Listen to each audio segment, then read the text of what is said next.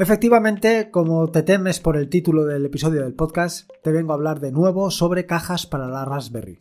No es que me haya vuelto loco que con el tema del Black Friday piense que todo el mundo esté comprando cajas y Raspberries como si no hubiera otra cosa que comprar, sino que más bien es un asunto personal. Un asunto personal que seguro que ya te habrás hecho una idea por los episodios anteriores del podcast en los que por lo cansino que soy, ya te he contado en repetidas ocasiones que estoy montando un laboratorio de raspberries. bueno, más que un laboratorio es un mini laboratorio, porque al final lo que voy a tener son cuatro o cinco raspberries conectadas todas eh, en red, pues para hacer diferentes pruebas, entre ellas un Kubernetes. Cuestión que lo que quería era proteger esas raspberries. Proteger esas raspberries de dos cosas. Por un lado, una protección mecánica para evitar que nadie pueda meterle la mano. Y luego, por otro lado, pues una eh, refrigeración. Una refrigeración por lo que ya has venido oyendo en diferentes episodios del podcast. Y en diferentes medios de comunicación en los que te has dado a conocer que la Raspberry, pues, coge un poquito de temperatura. Y como coge temperatura, pues básicamente hay que refrigerarla ya sea de manera activa o de manera pasiva. Sea como fuere, el objetivo del podcast de hoy es contarte pues las diferentes cajas que he estado analizando, las que he probado y las que he estado viendo y por la que me he decantado para básicamente si a ti te sirve de, de información o de sugerencia, pues o bien que elijas la misma que he elegido yo o si tus condicionantes son otras, pues sepas cuál podrías elegir.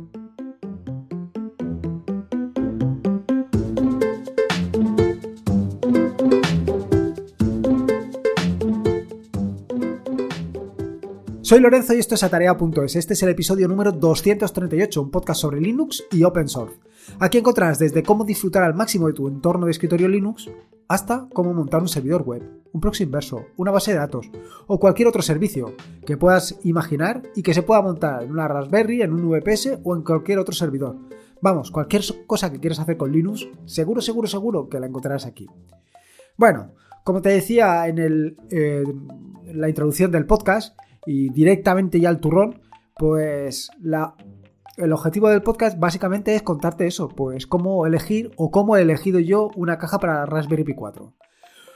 Ah, retrotrayéndonos un poco en la historia sobre lo que ha pasado con esta Raspberry Pi 4, como sabrás o como habrás oído, pues eh, se le acusa de haber salido eh, de una manera un poco precipitada. Y en esa salida precipitada, pues eh, llevaba dos problemas intrínsecos. Por un lado, eh, la imposibilidad de poder iniciar la Raspberry desde USB y por otro lado, que alcanzaba temperaturas que eran un poquito, digamos, elevadas. Respecto al tema del inicio del USB, pues este tema se ha resuelto eh, brillantemente. Brillantemente, además, respecto a sus antecesoras. En tanto en cuenta, en tanto en cuanto, perdón, para resolver este tema del inicio desde el USB, simplemente ahora lo puedes hacer eh, a través de la configuración de la Raspberry, decirle que, la inicie eh, vía USB. Esto anteriormente, pues eh, había que hacer un poquito de trampa y un poquito de trampa que llevaba la inutilización de uno de los GPIO. Ahora no, ahora no vas a tener que inutilizar nada. Ahora vas a poder arrancar directamente desde un USB para funcionar. Esto era uno de los condicionantes que tenía para poder eh, utilizar la Raspberry, básicamente, eh, con todo este proyecto que, he iniciado, con este proyecto de este mini laboratorio. Claro, si no tenía un funcionamiento desde el USB, pues la cosa se hacía un poquito más complicada. Y luego, el otro de los grandes problemas que ha venido eh, asociados desde el principio con el tema de la Raspberry, y seguro que lo has oído, porque yo en este podcast me he cansado, y no solamente yo, también Ángel de YouGeek, incluso en, unión ambos dos, pues hemos estado hablando sobre eh, la temperatura a la que llegaba la Raspberry, tanto que eh, hablábamos de ella como si fuera una freidora o una tostadora. Y es que, pues, ciertamente, llegaba a unas temperaturas que eran pues considerables. Considerables como para tenerla protegida para que nadie le pudiera meter mano. Como te decía, en el caso del USB, pues está perfectamente solucionado. Y en el caso de la temperatura, pues eh, no tengo tan claro que se haya resuelto tan brillantemente como debería. Si bien durante estos últimos meses eh, la Raspberry Pi Foundation, bueno, la Raspberry Foundation, perdón, eh, ha liberado diferentes versiones del firmware para corregir este problema, la verdad es que corregido está, pero no tanto como a muchos nos gustaría, porque lo cierto es que hace falta eh, una refrigeración, una refrigeración ya sea activa o pasiva. Y no es que lo diga yo, es que lo dicen los propios eh, desarrolladores o los propios creadores de la Raspberry. Vaya, lo dice básicamente la Raspberry Foundation en su propio blog, donde hacen un estudio que puedes ver eh, los resultados en el propio eh, las propias notas del podcast en las que te he puesto una gráfica de lo que sucede. Lo que sucede cuando coges la Raspberry y compilas el kernel de Linux. ¿En qué condiciones estás utilizando la Raspberry Pi 4 para compilar el kernel de Linux? Bueno, pues lo estás haciendo, según lo que indican ellos en su propio estudio, con la Raspberry a, en, eh, a medio ambiente, sin ningún tipo de caja, sin ningún tipo de overclocking ni nada. La Raspberry allí al aire, al medio ambiente, supongo que estará a una temperatura de 20 grados y eh, con esa temperatura compilan el kernel. ¿Qué es lo que sucede? Pues que en esas condiciones se llega a los 70 grados centígrados. Que vaya, 70 grados centígrados te puedo asegurar que ya te puede ocasionar una quemadura.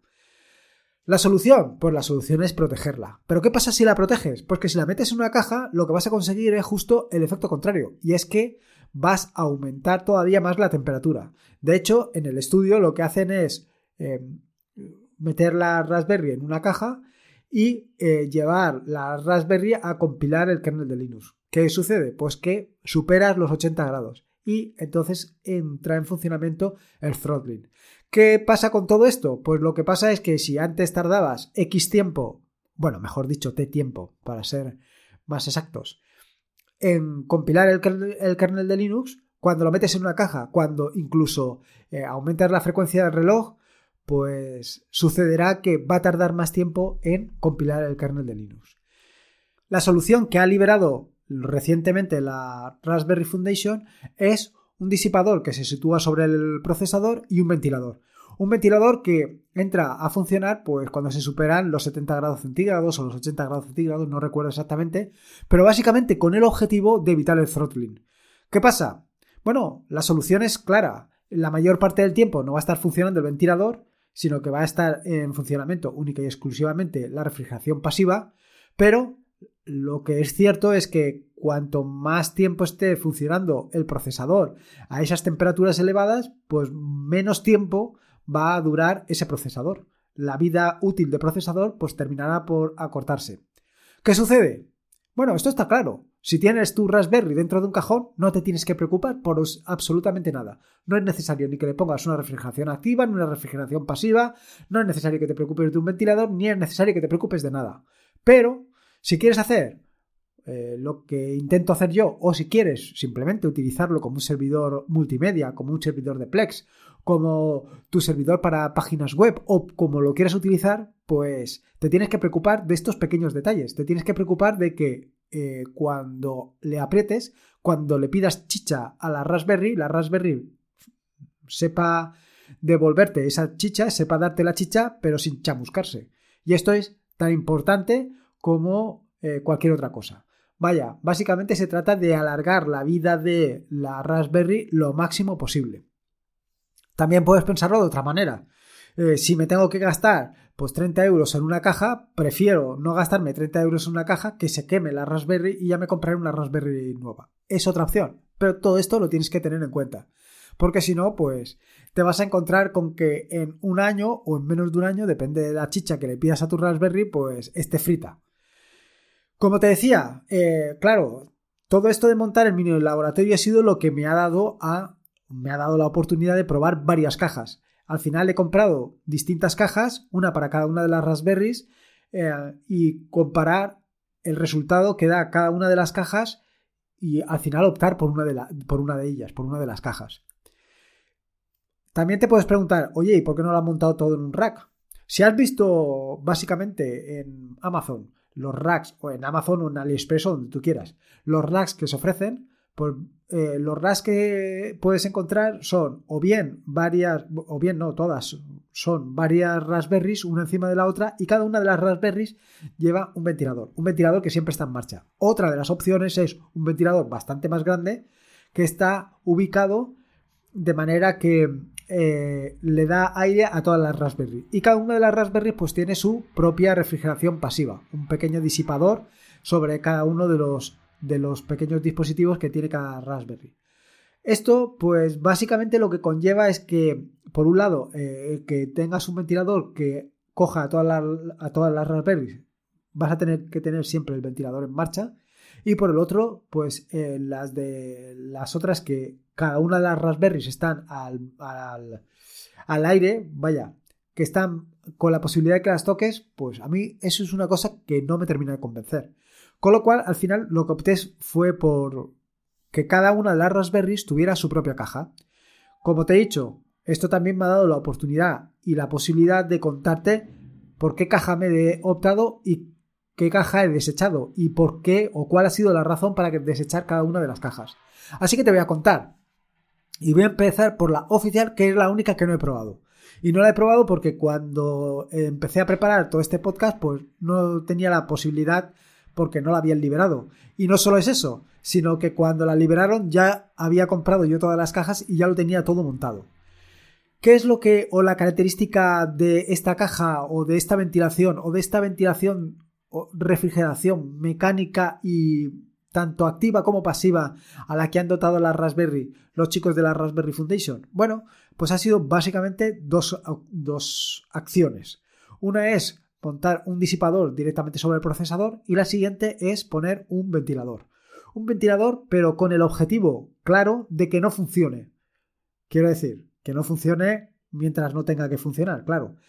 Es decir, se pondrá el ventilador en marcha única y exclusivamente cuando se supere una temperatura determinada, que creo recordar que eran 70 grados. Si no, no funciona. Lo único que vas a tener va a ser la refrigeración pasiva. Supongo que esto se puede controlar, que tú le puedes decir que entre en funcionamiento a menos temperatura.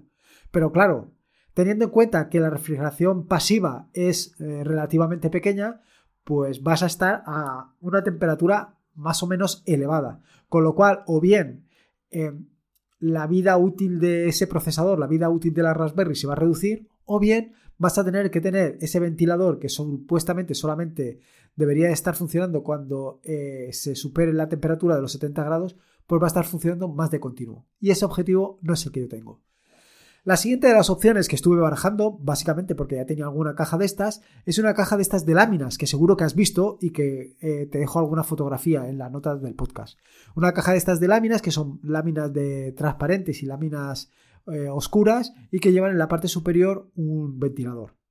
Este tipo de cajas tiene básicamente el mismo problema que la caja oficial y es que mm, eh, no disipa suficiente temperatura como para que el ventilador no entre en funcionamiento. Es decir, básicamente, que el ventilador siempre tiene que estar funcionando. Esto es algo que yo quiero evitar, por lo que... Mm, vaya, porque eh, básicamente quiero tener las Raspberries cerca de mí, como si fueran mi pequeña criatura, pues para ver cómo se comportan, pues para ver si sucede algo, si no sucede algo, o simplemente porque como son mis pequeñas criaturas, pues las quiero tener aquí, cerquita. Con lo cual, pues lo que no puedo tener es dentro del estudio eh, cuatro chismes haciendo ruido como si fueran una avioneta. No lo quiero tener. Así que esta caja también la he descartado. La siguiente caja y la que yo he ido recomendando hasta hace poco es la caja Flirk.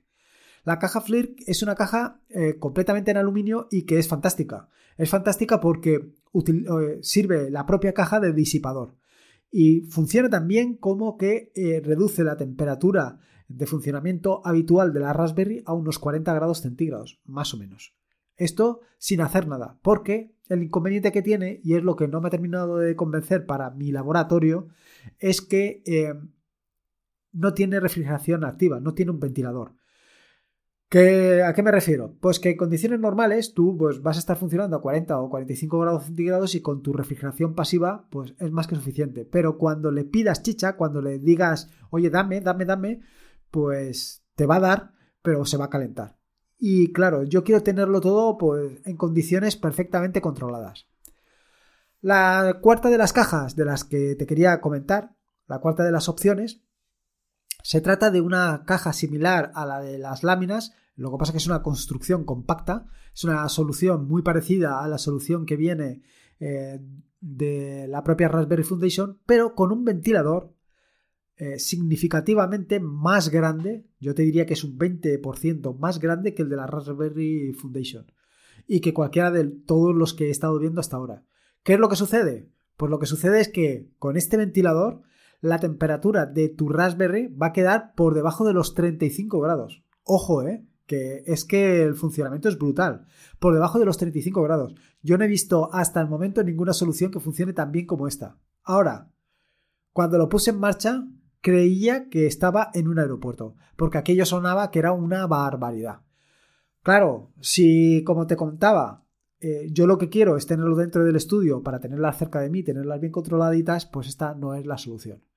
Así que la quinta de las opciones, que es la opción elegida, es una solución mixta entre la caja Flirk y una caja con ventilador, porque es una caja eh, con, una, con un acabado premium, de aluminio que sirve perfectamente como eh, refrigeración pasiva, pero además tiene un ventilador. Un ventilador que lo que hace es que a determinada temperatura, la temperatura que tú le indiques, se pone en funcionamiento. Se pone en funcionamiento y además no solamente se pone en funcionamiento eh, de manera continua, sino se pone en funcionamiento a la velocidad que tú también le indiques. Quiero decir, Tú puedes decirle que cuando se supere el 45 grados se ponga a funcionar a un 30% de su velocidad nominal. Cuando supere los 50, pues que entre a funcionar a un 50% de su, velocidad, de su velocidad nominal. Y que cuando se superen, por ejemplo, los 60 grados, pues funcione ya a velocidad nominal. Y esto es fantástico. Fantástico por lo que te comento, porque eh, puedes controlar perfectamente cuál es la respuesta de la Raspberry ante determinadas solicitaciones de trabajo. En fin, que como ves es una solución bastante interesante. Claro, bastante interesante que como te imaginarás viene también repercutida en el precio, cosa que te contaré un poco más adelante, casi al finalizar el podcast, para que te hagas una idea de la comparativa de todo lo que te he contado hasta el momento. ¿Qué características tiene la caja Argón? Bueno, aparte del acabado en aluminio, es un acabado excepcional, es un acabado premium. Y esto eh, vaya, quiero decir, eh, la diferencia entre los 30 euros que vale la caja Argon con respecto a los otros está claro por lo que es, no es una cosa gratuita. No solamente es esto, sino que además dentro de la caja pues lo vas a tener todo por la parte de atrás. O sea, quiero decir, la caja argón la puedes tener perfectamente en el comedor de tu casa porque no va a desentonar para nada. Es un acabado premium, como te digo. Y todo lo que son conexiones, tanto USB como la conexión RJ45, como la, alimentación, van por la parte de atrás, con lo cual todos esos cables no los vas a ver. Mientras que por la parte de adelante solamente vas a ver un par de LEDs. El, LED de que eh, la Raspberry está funcionando y eh, un LED cada vez que vaya el LED verde de la comunicación. Eso por un lado. Y luego, por otro lado, también tienes un botón de encender y apagar la Raspberry. Como te digo, a ver, todo esto eh, tiene su, sobrecoste económico. Otra cuestión interesante, otra cuestión interesante es que eh, a pesar de que lleva un ventilador, todos los GPIOs quedan completamente libres. En cualquiera de las otras eh, soluciones donde tienes integrado un ventilador, la cuestión es que el GPIO está ocupado por el ventilador con lo cual pierdes algunas de las unidades de GPIO que no vas a poder utilizar. Aquí no, aquí queda todo completamente liberado de, para que lo puedas utilizar. Pero no solamente es esto, sino que además quedan por la parte de atrás, igual que el resto de conexiones, y quedan protegidas por una pequeña placa de aluminio también, que se sitúa sobre la caja y que va imantada. De manera que quitarla y ponerla es bastante sencillo. Simplemente tienes que hacer una pequeña fuerza y va fuera vaya, eh, simplemente es superar la atracción de los, del imán de, la caja. Vaya, brutal. Que es que el aspecto es brutal. Y luego, por otro lado, lo que te he comentado. Lo que te he comentado respecto al tema de las temperaturas. Tú le puedes indicar a qué velocidad quieres que se ponga en marcha eh, y en qué temperatura. O sea, no solamente le puedes indicar una temperatura y una velocidad, sino que puedes indicar tantas temperaturas y tantas velocidades como quieras. Al final es un archivo de configuración bastante sencillo. Y otro de los aspectos que me ha gustado muchísimo de esta caja, y es algo que realmente he hecho en falta en muchas de las cajas que he ido probando, es que venga una documentación suficientemente clara sobre eh, cómo tienes que montar la caja. Que sí, que son cuatro tornillos, que al final montar esto es muy sencillo. Ya, es muy sencillo para que, como yo, ha montado cuatro cajas. Pero para alguien que la primera vez que coge una caja, que coge una Raspberry, tiene que hacerlo, pues, ¿qué, quieras, qué quieres que te diga? Yo prefiero tener una documentación y que pecar más de tonto que no tener ninguna documentación y que lo monte mal, que monte mal el ventilador, que monte mal las cosas y que aquello no termine de, funcionar. Porque no hay nada más frustrante que te compres algo y que no consigas ponerlo en marcha. No hay nada más frustrante que eso. Vaya, que como ves, eh, la solución que te ofrece la caja Argon es una caja, eh, es una solución brutal. Es una solución, claro, una solución brutalmente cara también. Porque eso es lo que yo te quería contar, el tema de los precios. Y allá hoy. Te voy a hablar todo de precios de Amazon, porque si bien la caja Argon la puedes encontrar en AliExpress por 20 euros, supongo que el resto de cosas también las vas a poder encontrar en AliExpress. Con lo cual, yo no me he ido a calentar la cabeza, lo he comparado todo con precios de Amazon para que te hagas una idea. Así, por ejemplo, la caja oficial más el ventilador y la refrigeración pasiva te puede ir sobre los 12 euros. La caja transparente que te he comentado anteriormente puede estar en torno a los 11 euros. Y la caja, la otra caja que te he comentado con un ventilador más grande puede estar también en torno a los 11 euros. La, caja Flirk, por contra, se va a unos 22 euros y la caja Argon se va casi a los 30 euros. Bueno, casi es 29,99, vamos, 30 euros. Como ves, eh, la diferencia está clara. Pero claro, está clara y tienes que tener en cuenta las calidades de unas cosas y las otras. La caja oficial, que vale 12 euros, es una caja de plástico eh, y no puedes esperar mucho más. Y la caja Argon, pues es una caja de una calidad premium, pero premium, premium. Así que, ¿por qué me he decidido yo finalmente por la caja Argon? Pues me he decidido un poco por lo que te he venido contando a lo largo del podcast. Básicamente, ¿qué es lo que quería? Una caja que fuera silenciosa, una caja en la que cuando yo le pida chicha se ponga en marcha un ventilador y tenga la Raspberry protegida y que sobre todo la Raspberry está trabajando la mayor parte del tiempo pues a una temperatura de 40, 45 o 50 grados de manera que pueda prolongar la vida de este dispositivo el máximo tiempo posible.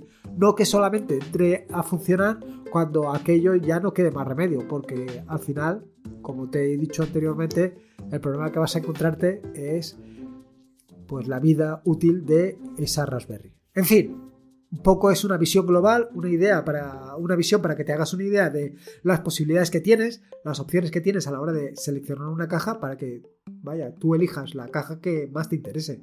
O bien una caja que haga un poquito más de ruido, pero que lo tengas todo bien protegido, o bien una caja premium porque la vas a tener en el comedor de casa y no quieres que desentone con el resto del mobiliario de la caja. Así que lo único que me queda preguntarte es qué caja tienes tú qué temperatura alcanza tu Raspberry, cómo ha evolucionado todo. Para el resto, pues simplemente decirte que te he dejado en las notas del podcast unas fotografías para que te hagas una idea de cada una de las cajas y además algunos gráficos para que veas la evolución de la temperatura a lo largo del tiempo. Algunos gráficos están sacados directamente desde el blog de la Raspberry Foundation y otros son base a las experiencias que he tenido monitorizando las temperaturas que han alcanzado los diferentes chismes en casa. Y poco más. Espero que te haya gustado el episodio del podcast de hoy y si puedes, pues te agradecería sinceramente que me dijeras eh, la caja que tienes y la temperatura que alcanza, pues un poco para hacerme una idea y por valorar otras opciones. Sea como fuere, recuerda que siempre me puedes dejar una valoración en el podcast para darlo a conocer y para que otras personas también conozcan esto de Linux y conozcan las posibilidades que tiene una Raspberry y lo que puedes hacer con ella. Te he dejado un enlace en las notas del podcast para esto. Eh, poco más que decirte, recordarte que este es un podcast de la red de podcast de sospechosos habituales, donde puedes encontrar fantásticos y maravillosos podcasts. Puedes suscribirte a esta red de podcast en fitpress.me barra sospechosos habituales.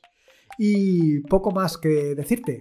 Simplemente recordarte que la vida son dos días y uno ya ha pasado, así que disfruta como si no hubiera mañana y si puede ser con Linux y con alguna cajita para tu Raspberry, mejor que mejor. Un saludo y nos escuchamos el próximo día.